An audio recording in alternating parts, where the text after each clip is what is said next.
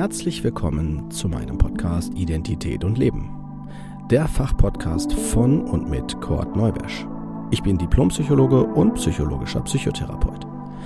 Dieser Podcast soll jeden ansprechen und dabei unterstützen, die eigene Identität anzuerkennen und die damit verbundene Autonomie zu leben. Wenn du dich jetzt fragst, was meint er damit, dann bist du genau hier richtig und ich empfehle dir, hör dir am besten die erste Folge an. Dort vermittle ich die wichtigsten Informationen und auch, was der Podcast will. Ich wünsche dir auf jeden Fall viel Spaß und viele tolle Eindrücke. Los geht's!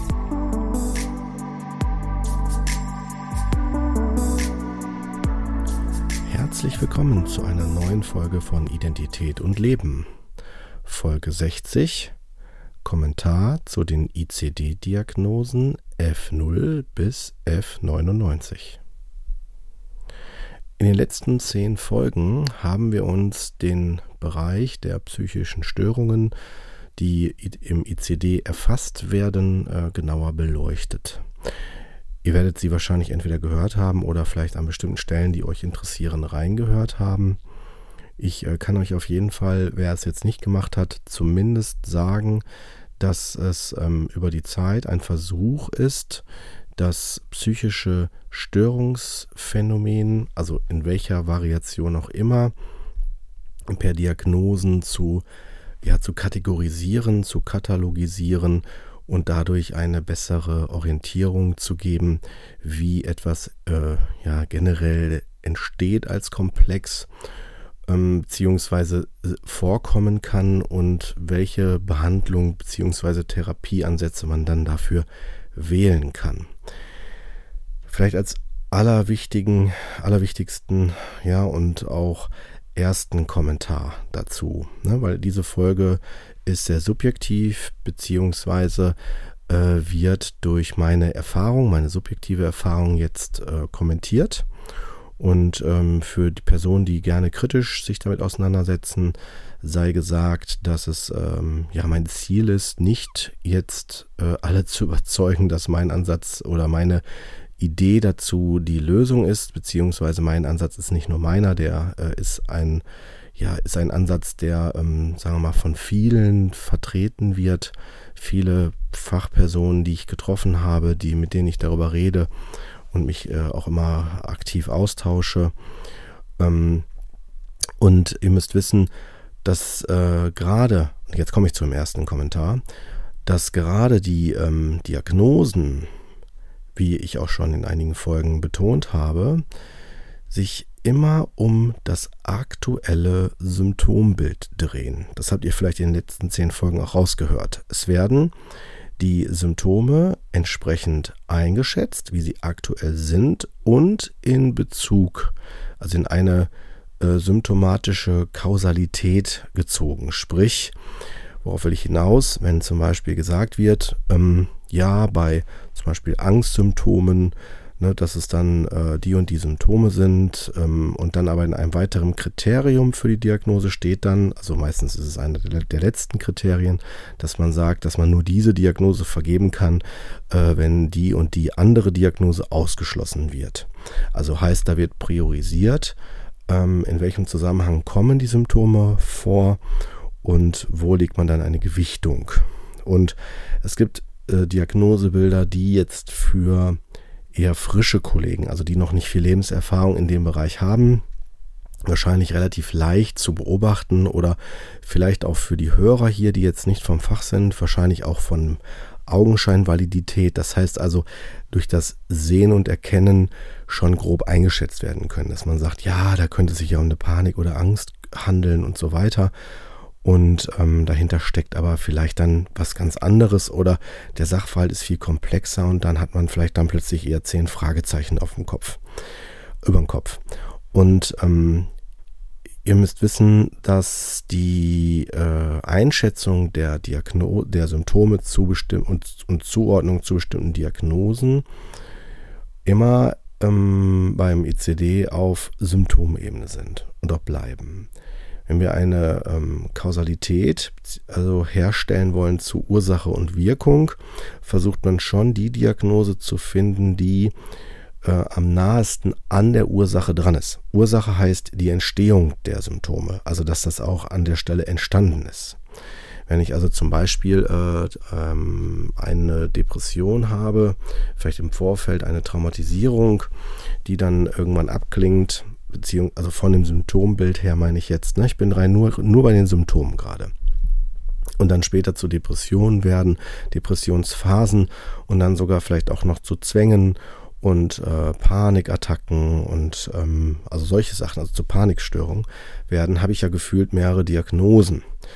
Und äh, hier ist dann die Frage natürlich, was ist hier was? Ne? Was hat was wie bedingt? Und in, dem, in der Regel werden äh, alle ähm, Diagnosen auch im Verlauf des Lebens zusammengefasst und auch immer wieder markiert, dass man dann sagt, diese Diagnose war schon mal. Ne? Und ähm, wenn ich jetzt zum Beispiel in der Klinik bin, ist der Schwerpunkt eh darauf, was habe ich äh, alles an Diagnosen gehabt und ähm, was ist äh, mit den Symptomen davon ähm, kodierbar weil es hat natürlich auch wirtschaftliches, also es hat auch ein wirtschaftliches Interesse, ne? weil die, die Bezahlung äh, erfolgt, gerade in Krankenhäusern, über die Anzahl der Diagnosen. Und äh, nicht, dass man da Dinge erfindet, ne? das möchte ich mal betonen, sondern dass hier genau geguckt wird, wie könnte was wie zusammengehören. Und es ist nicht selten so, dass dann in der Klinik relativ viele Diagnosen eben auf dem Entlassungsarztbrief ähm, dann zu finden sind. Und ähm, bei Psychotherapeuten, die ambulant arbeiten, zum Beispiel im Vergleich, ist es dann vielleicht nur eine oder relativ wenig Diagnosen, weil, sie, weil die Diagnosen beim Psych ambulanten Psychotherapeuten sich darauf fokussieren, was sind jetzt gerade die vorwiegenden Symptome, die auch den Leidensdruck erzeugen und woran wird man dann da auch arbeiten. So, jetzt habe ich eine ganz schön lange Einleitung gemacht für diesen Kommentar, für diese Folge. Ich äh, gehe mit euch jetzt direkt ähm, in die, in meine Hypothese und würde ganz gern also euch damit auch einladen, dass ihr das mal versucht, über meine Schulter da zu betrachten, also aus meiner Perspektive mal drauf zu schauen. Ich bin jetzt im, ja, man könnte sagen, jetzt im vierten Jahrzehnt, äh, dass ich jetzt beginne, wenn ich das jetzt richtig gerechnet habe.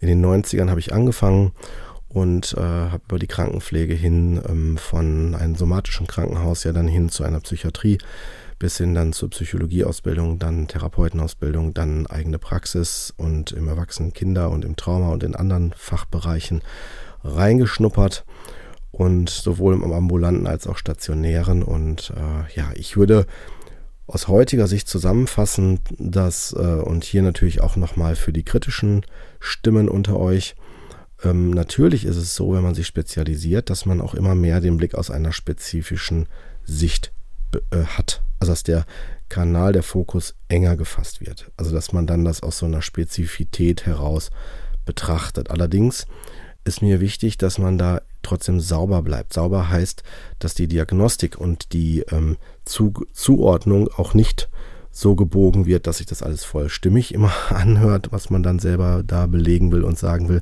sondern dass es wirklich plausibel bleibt.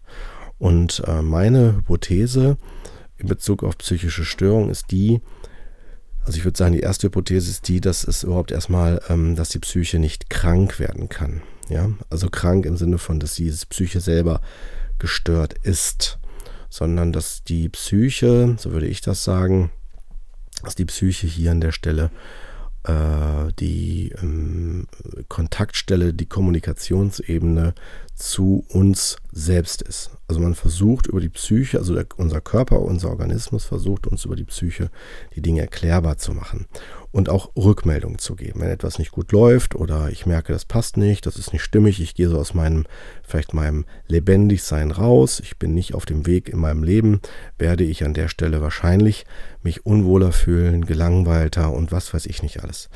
Und entsprechend wird, wenn ich darauf nicht achte, die Symptomatik stärker.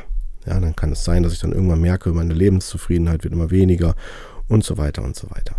Und das alles sind dann Hinweise, die spezifisch mir rückgemeldet werden, um mir eine Orientierung zu geben. damit ich dann das korrigieren kann und auch verändern kann. Ein bisschen vergleichbar mit dem Auto. Ne? Wenn halt der Sprit halt leer wird, also der Tank leer geht, dann wird das Auto mir das auch signalisieren über das Leuchten ne, dieser Tankanzeige. Das heißt, selbst auch bei Elektroautos ist das so, dass man dann äh, den Wagen wieder Energie zuführen muss. Und das kann ich ignorieren oder ich kann darauf reagieren. Wenn ich das ignoriere, werden die Symptome oder im Auto werden die Hinweise deutlicher. Dann wird es entweder blinken oder gibt ein akustisches Signal oder was auch immer. Und wenn ich die weiter ignoriere, wird der Wagen stehen bleiben. Unsere Psyche funktioniert so, wenn wir die Symptome ignorieren, werden die auf verschiedenen Ebenen sich verstärken und werden eventuell auch dazu dann solchen Einschränkungen führen, dass ich wirklich ausgebremst werde. Bis hin zu Schwindel, Umkippen und was weiß ich nicht alles. Das ist auch individuell. Und dann könnte ich dadurch eventuell der, der äh, aus meiner Sicht dem, eine Fehlinterpretation machen, dass ich denke, ich bin krank oder bin da gestört. Ja, also ich als Organismus funktioniere nicht richtig. Ich würde behaupten, dass der Organismus sehr gut funktioniert, dass die Rückmeldungen auch sehr gut funktionieren, nur dass es mir schwerfällt, das entsprechend zu erkennen, zu verstehen und auch zu verändern. Und das ist Aufgabe meiner Meinung nach von Fachleuten. Fachleuten wie Ärzte, Psychotherapeuten, Psychologen und Pädagogen und auch ganz anderen Einrichtungen und auch Personenkreise. Ich bin der Meinung, dass wir da echt noch in den Kinderschuhen stecken, wir bis heute noch nicht alles wissen, aber wir eine Verantwortung haben. Und ich als Trauma-Experte, um, ja, Spezialist an der Hinsicht, forsche sehr stark in der Art, wie man Menschen tatsächlich auf ihrem Weg da so weit helfen kann, dass sie aus ihrem Erleben rauskommen in eine andere Lebensqualität und damit auch in eine ganz andere Eigenverantwortung. Und äh, das ist eine Herausforderung. Es ist aber möglich, es ist erreichbar und auch in jeder Form von Ausprägung der Symptome, selbst bei Personen, die starke Suizidgedanken haben, wenn sie das erkennen und einschätzen und für sich sorgen können, trotzdem ist auch da eine Behandlung bzw. eine Begleitung im ambulanten Bereich möglich. Dazu werde ich, das ist hier keine Werbeveranstaltung, aber ich kann jetzt schon sagen, für Interessierte unter euch, ihr könnt euch gerne auf meiner Homepage informieren. Stand jetzt äh, September 2022 werde ich jetzt in den nächsten Wochen, vielleicht sonst auch noch einen Monat oder so, werde ich dann weitere Informationen geben zu den Möglichkeiten, dass man sich weiter und ausbilden kann in dem Bereich, wie ich das äh, selber hier seit Jahren auch erfolgreich mache in der Praxis. Ich werde auch im nächsten Jahr im Februar dazu einen Vortrag halten mit anderen Kollegen bezüglich Gruppentherapie und Trauma und ähm, werde dazu auch ein Manual, also ein Buch und auch also für Experten als auch für Laien ähm, herausbringen. Und also zwei Bücher, wenn man so will. Und äh, ja, das also nur am Rande. Wer sich dafür interessiert, kann sich natürlich gerne da auch weiter mit auseinandersetzen. Und ich möchte auch noch die Hypothese provokanter aufstellen, dass ich der Meinung bin, dass äh, das Phänomen des Traumas nicht eine Erkrankung ist, sondern ein Phänomen des Lebens, dass wir uns also auf Dinge, die für uns lebensbedrohlich sein können, erscheinen können, sowohl körperlich, psychisch oder seelisch, auf welcher Ebene auch immer, wenn wir eine Bedrohungssituation haben, dann äh, werden wir darauf reagieren, werden wir eventuell uns sogar darauf einstellen. Und dadurch, dass wir das nicht gelernt haben, gesund im Sinne von, dass wir uns schützen, aber nur in der Zeit X, bis wir dann in die Heilung übergehen. Heilung heißt, dass wir das versuchen zu akzeptieren, anzunehmen und dann uns neu ausrichten, je nachdem, wie die traumatische Situation war. Das ist eine Herausforderung, die wir in der Gesellschaft alle vor uns haben.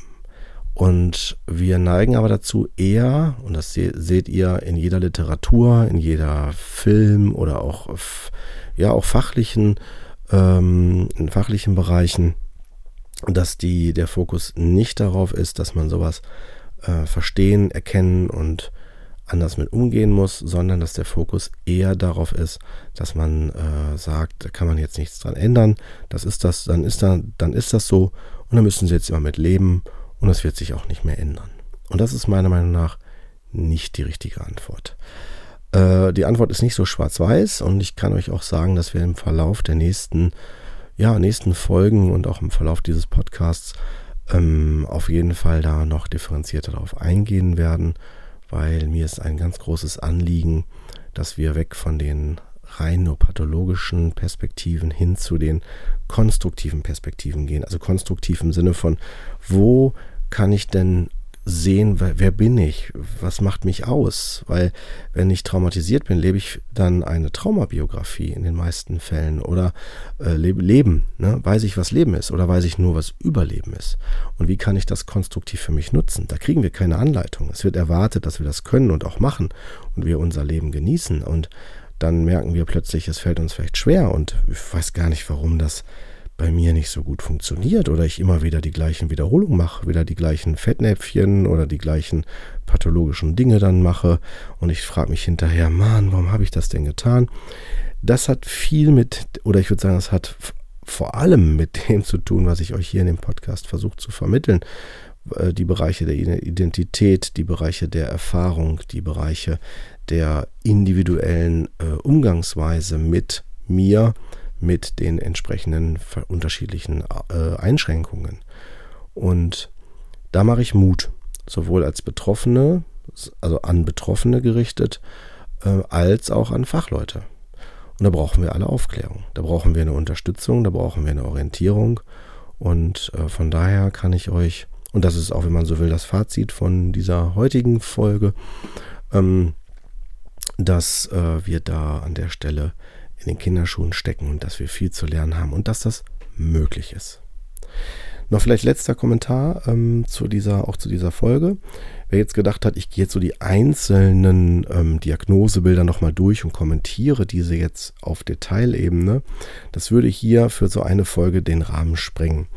Ich kann euch aber sagen, dass ich äh, in den verschiedensten Folgen auch zukünftig, auch wenn es äh, zu ja, Fallbeispielen kommen, kommen wird, ähm, werde ich dann ähm, situativ die Dinge auch nochmal dann beleuchten, kommentieren und auch erläutern, warum da der ICD oder die, die ähm, Ärzte oder Medizin und Wissenschaft diese Blickwinkel, den Blick, Blickwinkel darauf hat und ähm, aus welchen Gründen das auch an manchen Stellen eher schwieriger ist und an anderen Stellen ähm, ja vielleicht auch noch nicht begangen. Äh, gegangen wird, ne? dass man dann also quasi Neuland betritt. Ne? Wenn man zum Beispiel sagt, okay, Trauma ist heilbar, aber nicht so, wie man das sich vielleicht erstmal vorstellt. Ich kann meine Erinnerungen nicht wegmachen. Ich kann aber die emotionale Verarbeitung mit den Erinnerungen, die kann ich verändern. Und das ist auch das, was mich ja so stark belastet. Und neben der Belastung ist natürlich auch noch die Verarbeitung, also Dinge zu akzeptieren. Nicht unbedingt, dass ich das für gut heißen muss, aber zumindest zu akzeptieren, dass das Leben sich anders zeigt, als ich es mir vorgestellt oder gewünscht oder geplant habe. Und all diese Sachen haben wir mit hoher Wahrscheinlichkeit nicht gelernt. Und entsprechend haben wir eine, ja, aus meiner Sicht jetzt subjektiv formuliert, eine schräge ähm, ja, Sicht bekommen, Dinge zu interpretieren und zu sagen. Und jetzt äh, letzter Punkt. Wenn ein Arzt zum Beispiel die Diagnose gibt, Mensch, hier, ähm, Sie haben eine Depression und Sie haben sie ja schon mehrmals gehabt, dann äh, müssten Sie davon ausgehen, dass die auch immer wieder kommt. Und äh, dann kann es sogar sein, dass ich als Arzt dann sage, äh, haben Sie denn, hat denn einer Ihrer Eltern oder jemand aus Ihrem Umfeld auch schon eine Depression gehabt? Und wenn man dann sagt, ja, dann würde man sagen, aha, okay, gut, hier haben wir ja noch mal, noch mal, eine, noch mal eine Erklärung dafür, dass auf jeden Fall eine genetische Komponente vorliegt, also laut Ärzte. Ähm, wenn jetzt so Ärzte sowas sagen und viele Wissenschaftsbücher äh, bestätigen das auch so, beziehungsweise belegen das auch so. Und dann äh, ist das Fazit, man muss damit ein Leben lang klarkommen. Und dann kommt das immer wieder. Und da behaupte ich ganz klar, das ist falsch. Das ist äh, deswegen falsch, weil ähm, die Psyche, um das nochmal kurz aus psychotherapeutischer Sicht äh, deutlich zu machen, die Psyche immer zeitnah zu Ereignissen reagiert. Aber nicht nur Ereignisse im Außen, sondern auch durch meine Erinnerungen und auch meine Gedanken und dadurch auch aufrechterhalten wird. Also wenn zum Beispiel meine Eltern schon bestimmte Dinge nicht gelernt haben und deswegen immer wieder dadurch getriggert werden, können die auch dadurch in die Depression geraten. Wenn ich das lerne als Kind, äh, lerne ich halt, wie man damit umgeht, nämlich mit Depression und dann nehme ich mir das modellmäßig an. Also kann sein, muss nicht immer so passieren. Ne? Und dann brauche ich dafür nicht den Faktor Genetik, ne? wenn ihr versteht, was ich meine. Das ist jetzt auch von mir stark runtergebrochen. Das ist natürlich viel komplexer. Ich habe nicht den Anspruch, alle Details jetzt hier in dieser Folge zu erläutern. Ich möchte eher zum Denken und zum, ja, um vielleicht auch eine Neubewertung hier anzuregen und äh, auch von fachlicher Seite die Leute zu ähm, motivieren oder zu bestärken, hey, Vielleicht guckt ihr doch nochmal auch anders drauf. Vielleicht gestehen wir uns auch ein, dass wir manche Dinge einfach gar nicht wissen oder nicht wissen können. Und dass wir vielleicht auch alle noch was dazulernen müssen. Ne? Und ähm, was jetzt Heilung betrifft, ähm, gerade bei Trauma, hm, das ist ein Weg, das ist ein Prozess, das ist sogar auch eine Lebenseinstellung. Wenn ich ähm, zum Beispiel immer dazu neige, mich in so Opferrollen oder ich äh, kümmere mich immer um andere und ich bin nicht so wichtig, dann äh, gehe ich natürlich nicht in die Versorgung meiner Person und werde auch merken, dass der Körper, die Psyche mir immer wieder spiegelt, ich habe keine Kraft mehr, das klappt nicht mehr. Und dann denke ich, ach, schon wieder eine Depression. Aber vielleicht hat der Körper mir damit nur deutlich machen wollen, hey, sorg für dich. Guck mal lieber dahin, dass du das machst, was dir gefällt, was, was für dich gut ist. Also, dass es auf körperlicher Ebene so vermittelt wird.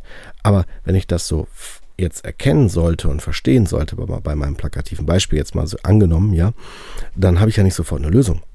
Also wenn ich weiß, dass das vielleicht so sein kann und vielleicht auch falsch war oder ich falsch im Sinne von äh, die Symptome verstärkt immer wieder, ja, und ich das dadurch aufrechterhalte, dann habe ich ja nicht, nur weil ich das jetzt weiß, sofort eine Lösung, wie ich das anders besser mache. Das, das, so funktioniert das nicht.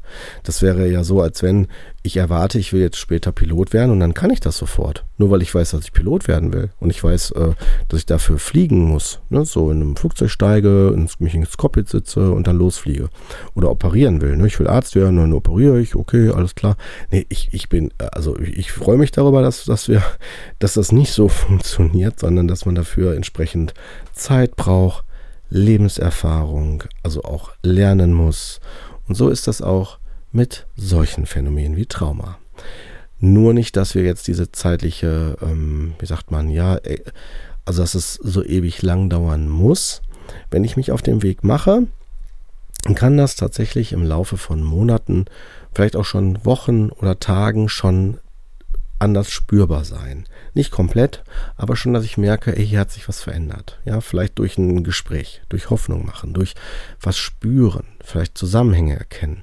Und das kann sich dann natürlich, oder so ist der Prozess, ne, wird sich dann verstärken, erweitern und ich kann mich dann da auf den Weg machen, dass ich in eine andere Lebensqualität komme. Dafür muss ich aber die Dinge erst verstehen, bevor ich was verändere. Das ist mit allen Dingen im Leben dazu. Ich muss es erst verstehen, bevor ich es machen und auch verändern kann. Und ja, damit möchte ich auch die Folge abschließen, nämlich mit dem, dass wir da an der Stelle viel zu lernen haben, wir alle, aus unterschiedlichsten Perspektiven. Und ähm, in den nächsten Folgen an unterschiedlichen Stellen werde ich da dann einsteigen und euch immer puzzelartig immer weitere Punkte damit näher führen, mit der Idee, dass ihr dann ganz viele Anregungen bekommt, wenn ihr von fachlicher Seite seid, wie ihr Betroffene begleiten könnt oder wenn ihr betroffen seid, wie ich da mehr in meine Kraft, mehr in meine individuelle Entwicklung komme. Bis dahin wünsche ich euch erstmal eine angenehme Woche und ich würde mich freuen, wenn wir uns das nächste Mal dann wieder hören.